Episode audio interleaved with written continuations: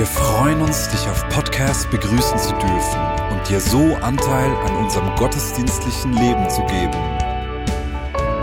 Wir danken dir für jede Form des Mittragens. Mit einer Online-Spende auf der Website kannst du die Vision der Vineyard Bern finanziell unterstützen. Wir wünschen dir viel Inspiration beim Hören der Botschaft und Gottes Segen.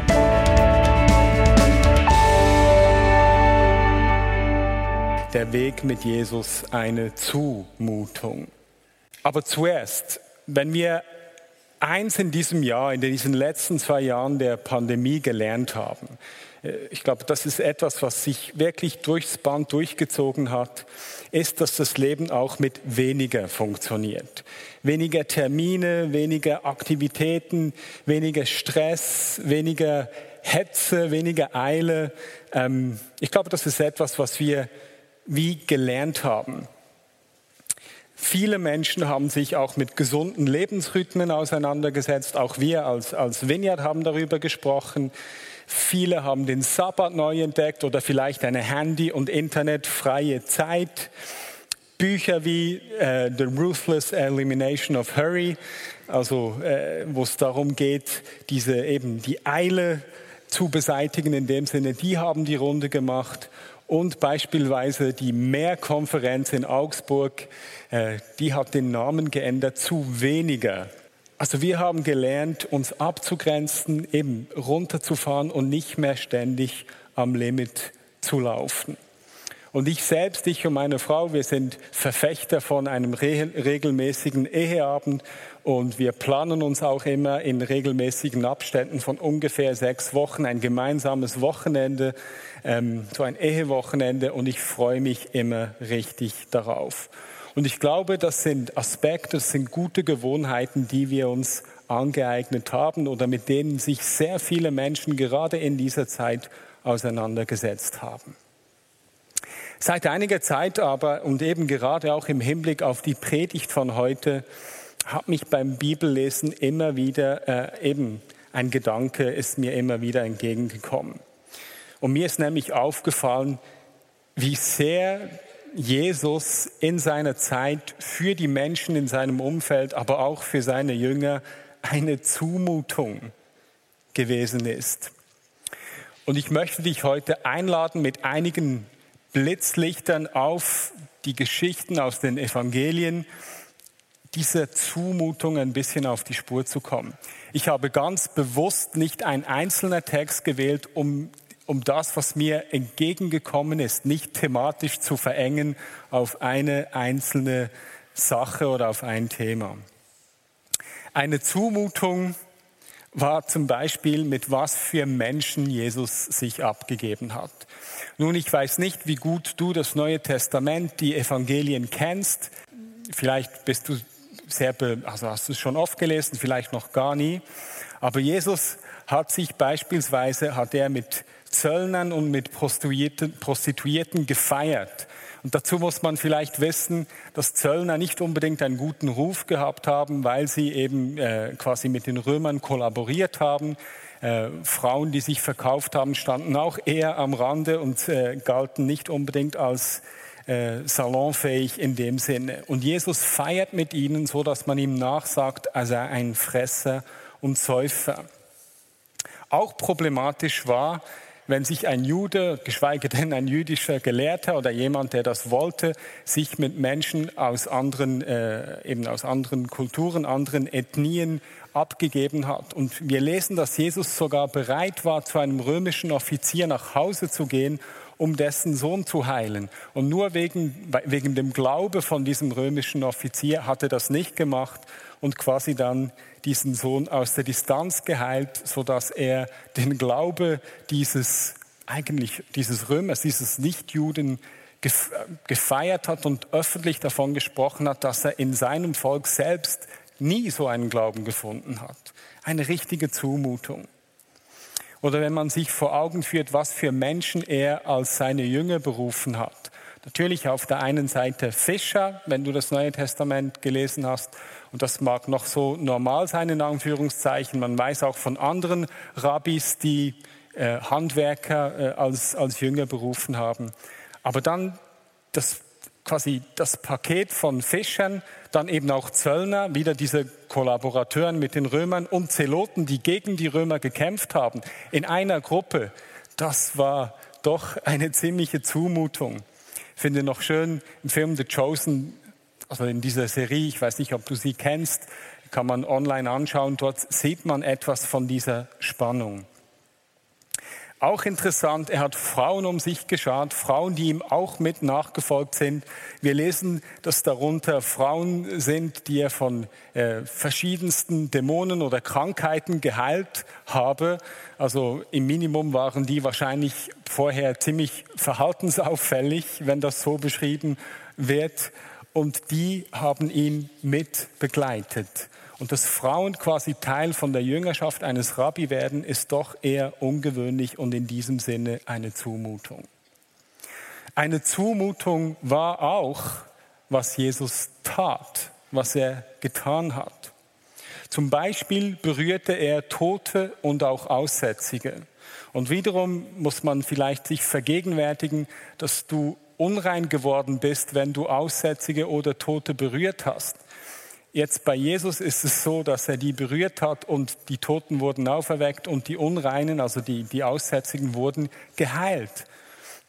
Und dadurch eben auch wieder Teil der Gemeinschaft. Aber diese Handlung war für die Menschen in diesem Umfeld eine absolute Zumutung, dass er sich das rausnimmt und völlig unverständlich, was dann geschehen ist.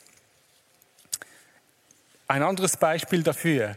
Er lässt sich von einer Prostituierten die Füße mit ihren Tränen waschen, ähm, lässt sich von ihr salben und sich abküssen vor ihr, vor einer äh, versammelten Gesellschaft, die alle da sitzen und nicht genau wissen, wie sie damit umgehen sollen. Und alle wissen, was für eine Frau das ist. Und sie fragen sich, ob Jesus das auch weiß, weil weil er es wüsste, würde er das doch nicht zulassen. Also mit anderen Worten, eine absolute Zumutung. Und er sagt dann ihr noch, dass ihre Sünde ihr, ihre Sünden ihr vergeben seien. Etwas, was nur jemand hätte tun können, der selber Gott ist. Für die Ohren der damaligen Zuhörer, für die, die das beobachtet haben, eine absolute Zumutung. Oder ein anderes Beispiel. Er sprach mit einer Samaritanerin am Brunnen und ließ sich sogar Wasser von ihr geben. Und wiederum, ähm, Vielleicht weißt du, dass das durchaus unüblich war. Die Samaritaner galten äh, als Heretiker, also als Ehrlehrer, die Gott falsch anbeten und deswegen man mit ihnen nicht verkehren sollte. Und sowieso Männer und Frauen war dort nicht unbedingt so entspannt, wie das heute ist. Und er spricht einfach mit ihr, lässt sich von ihr Wasser geben, unterhält sich mit ihr. Und als die Jünger zurückgekommen sind, haben sie sich gefragt, hey, was tut der da? Spannend ist, dass die Folge davon, von dieser Begegnung war, dass sich fast ein ganzes samaritanisches Volk, äh, Dorf nicht folgte, fast ein ganzes samaritanisches Dorf Jesus und der Botschaft vom Reich Gottes zugewandt hat. Auch spannend, äh, wie er umgegangen ist mit der damaligen Elite. Jetzt oft, wenn du eben das Neue Testament kennst oder auch schon oft hier im Gottesdienst war, spricht man ja von den Pharisäern in der Bibel, im Neuen Testament werden die sehr, sehr negativ dargestellt. Jetzt, das ist ja nicht einfach, dass die die religiöse Elite waren, sondern die hatten gesellschaftlich sehr hohen Einfluss. Letztendlich, letztendlich waren es die Schriftgelehrten, die dazu äh, geführt haben, dass Jesus äh, gekreuzigt worden ist. Und genau diese Schriftgelehrten nennt er Schlangenbrut.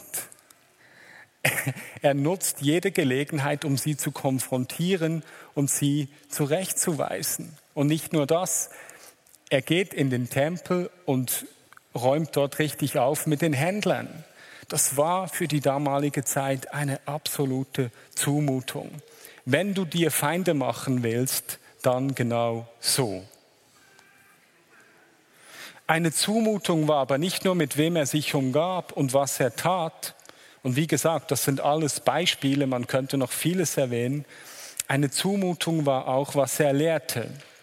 Und hier wiederum ganz kondensiert, dir wird bestimmt andere Dinge einfallen, die auch wie eine Zumutung daherkommt. Jesus hat im Johannes-Evangelium, wird er zitiert, dass er sagt, wenn ihr das Fleisch des Menschensohn nicht esst und sein Blut nicht trinkt, habt ihr das Leben nicht in euch.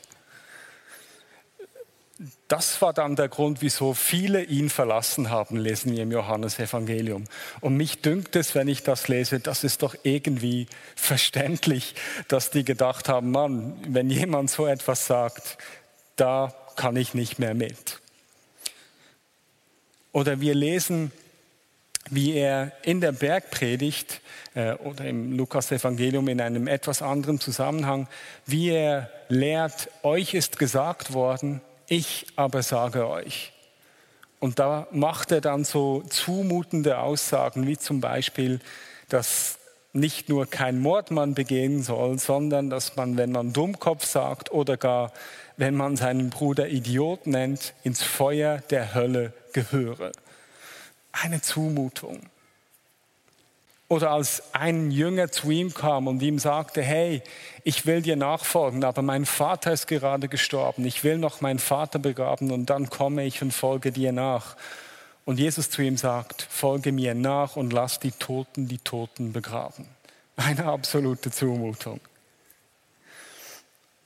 Oder als seine Familie gekommen ist und wegen der Menschenmenge nicht bei ihm, nicht zu ihm durchgekommen ist, und vielleicht, keine Ahnung, mit ihm etwas besprechen wollte ähm, und er zu, zu den Menschen sagt, wer ist denn meine Mutter und meine Brüder? Meine Mutter und meine Brüder sind alle, die das Wort Gottes hören und danach handeln. Und kein Wort, ob er dann sich wieder auf, auf eben sein, seiner Familie genähert hat. Eine Zumutung ist aber nicht nur, was er gelehrt hat, und ich bin mir sicher, man könnte die Liste noch äh, erweitern. Eine Zumutung ist auch, wie Jesus teilweise mit seinen Jüngern umgegangen ist.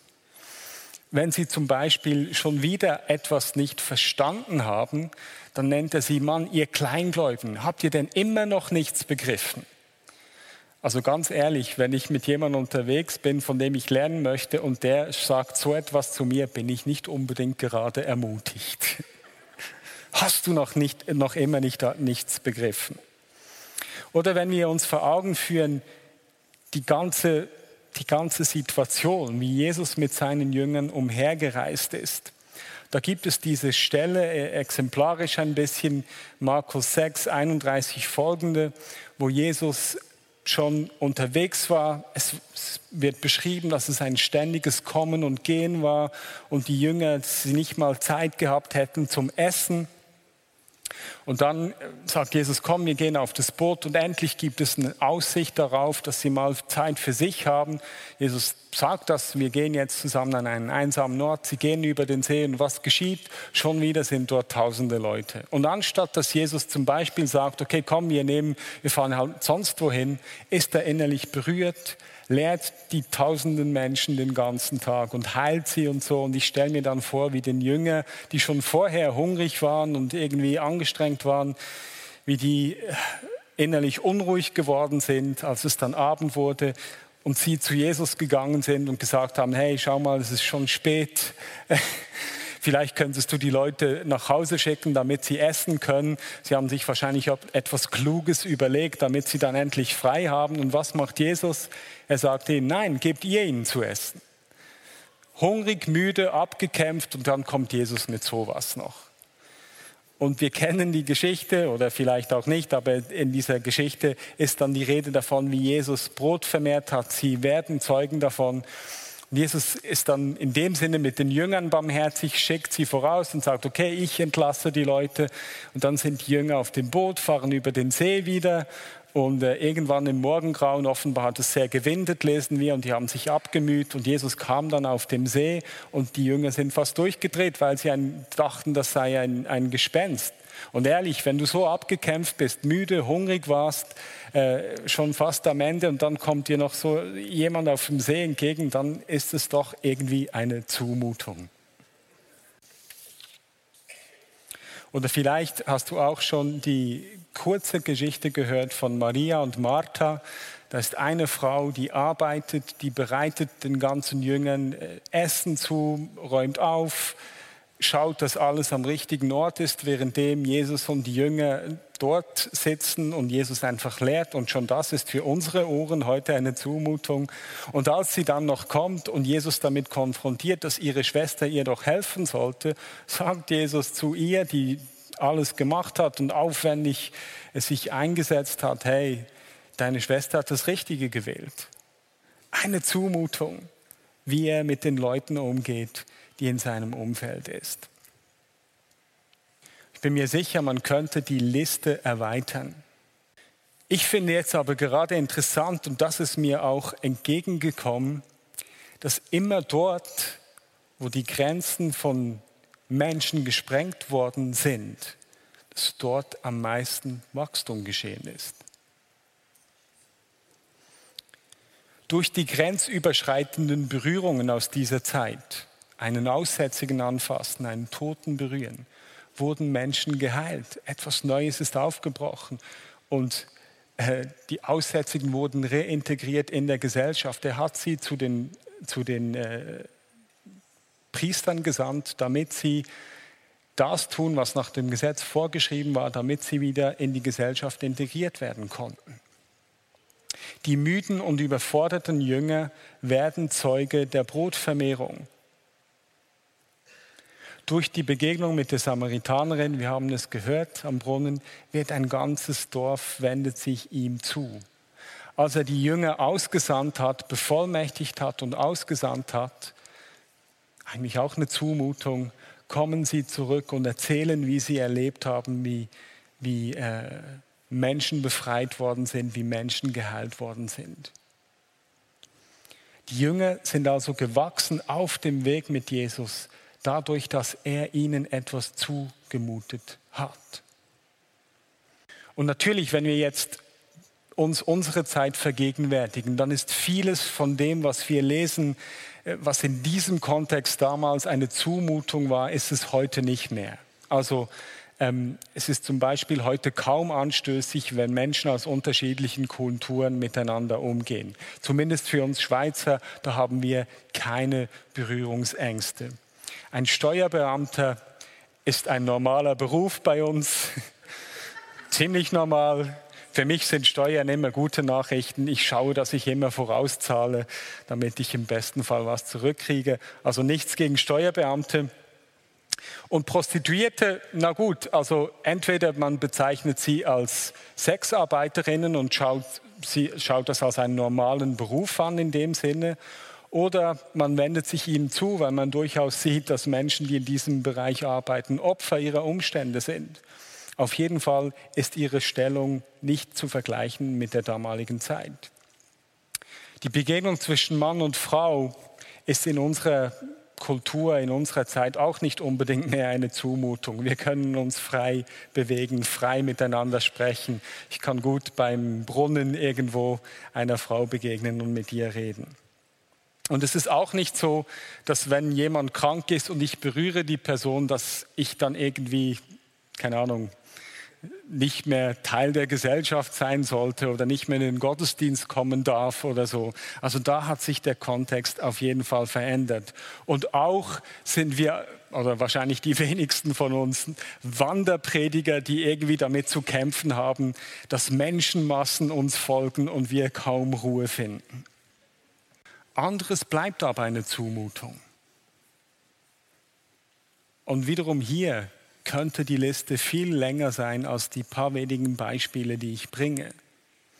Wenn Jesus davon lebt, spricht, liebe Gott deine Mitmenschen wie dich selbst. Und wenn er lehrt, dass dein Mitmensch der ist, dem du dich als Mitmensch zeigt, zeigst, dann ist das eine Zumutung. Menschen lieben und es ist egal wer, dem, dem ich begegne. Oder wenn Jesus davon spricht, wer sein Leben erhalten will, wird es verlieren. Wer aber sein Leben um meinetwillen verliert, wird es finden. Mich radikal ihm zuwenden, ihm unterordnen und mich auf den Weg einlassen, den er mir zumutet. Wir haben es gehört. Wer seinen Bruder einen Idiot nennt, der gehöre vernichtet in dem Sinne, gehöre ins Feuer der Hölle.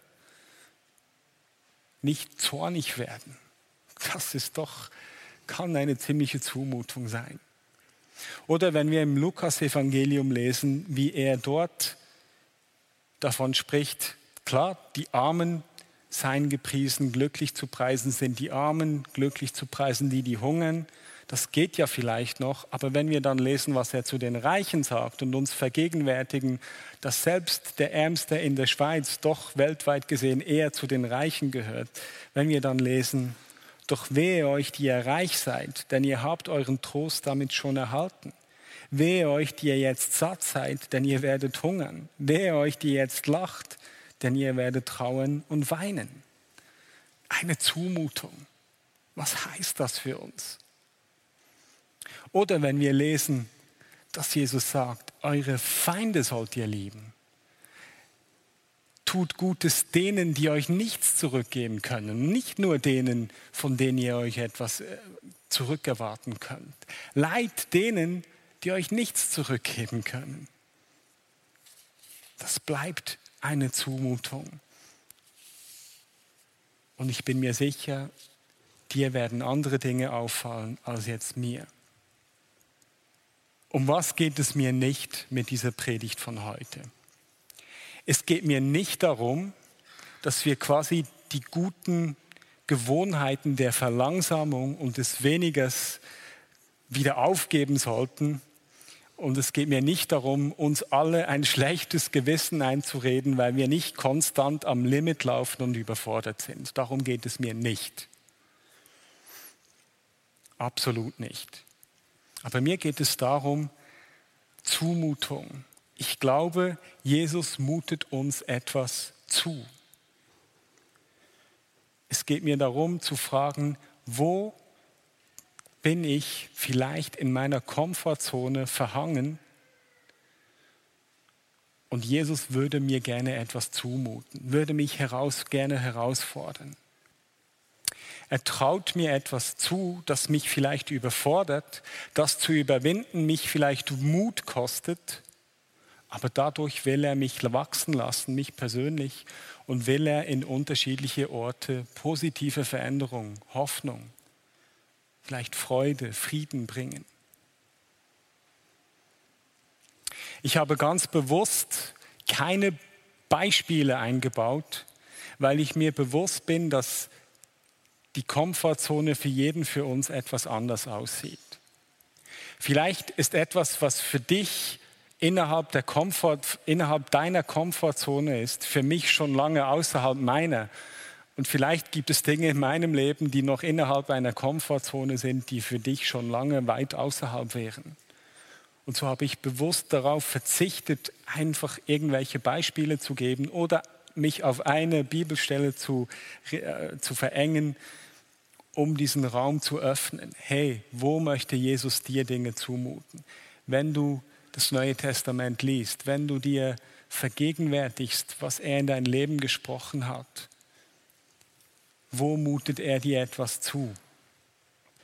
Und darum, neben den gesunden Gewohnheiten von Ruhe, von Abgrenzung, von Sabbatfeiern, von vielleicht ein Familienwochenende, wo gibt es in deinem Leben Raum und Platz für Neues, das dich herausfordert und das für dich vielleicht wie eine Zumutung ist?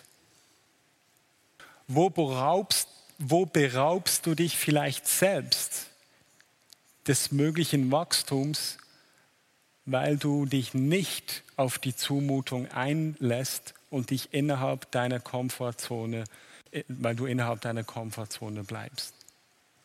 Und ich stehe hier als jemand, der sich genau damit auseinandersetzt. Ich stehe nicht mit Antworten hier. Die Frage betrifft mich genau gleich und, und fordert mich heraus. Ich lade dich dazu ein dass du in der kommenden Zeit, in der kommenden Woche dich damit auseinandersetzt, wenn du Bibel liest, wenn du dir Zeit nimmst auf die Art und Weise, wie es, dir entspricht, wie du Gott begegnest, dass du diese Frage dir stellst. Wo gibt es Raum? Wo sind Themen, wo er mir etwas zumutet? wo er mich, mir etwas zumutet, damit ich wachsen kann. Wo hat es Raum in meinem Leben? Und wie könnte ich vorgehen, um dem Raum zu geben, um konkret einen mutigen Schritt zu machen? Und Vater im Himmel, ich danke dir einfach, dass du so sehr uns vertraust und uns glaubst, an uns glaubst, dass du uns auch Dinge zumutest, die uns manchmal überfordern. Ich möchte dir dafür danken, dass ich nicht bei dem bleiben muss, was ich heute bin, was ich heute sehe und was ich heute erkenne. Ich danke dir, Vater, dass du uns außerhalb von dem, was bisher unsere Komfortzone ist, brauchen willst und wir an Orten Licht und Salz sein dürfen, die unsere eigenen Grenzen sprengen. Und so lade ich dich ein, wenn du das auch möchtest, kannst du deine Hand auf dein Herz legen oder das sonst irgendwie ausdrücken, dann lade ich dich ein, mitzubeten. Vater, fordere mich heraus, sprenge meine Grenzen.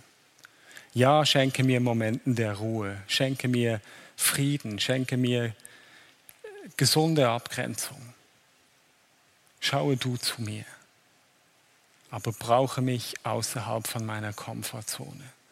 Schenke mir den Mut, die Dinge anzugehen, die du mir zumutest, wo ich wachsen kann und durch meine mutigen Schritte dein Reich sichtbar werden darf. Amen.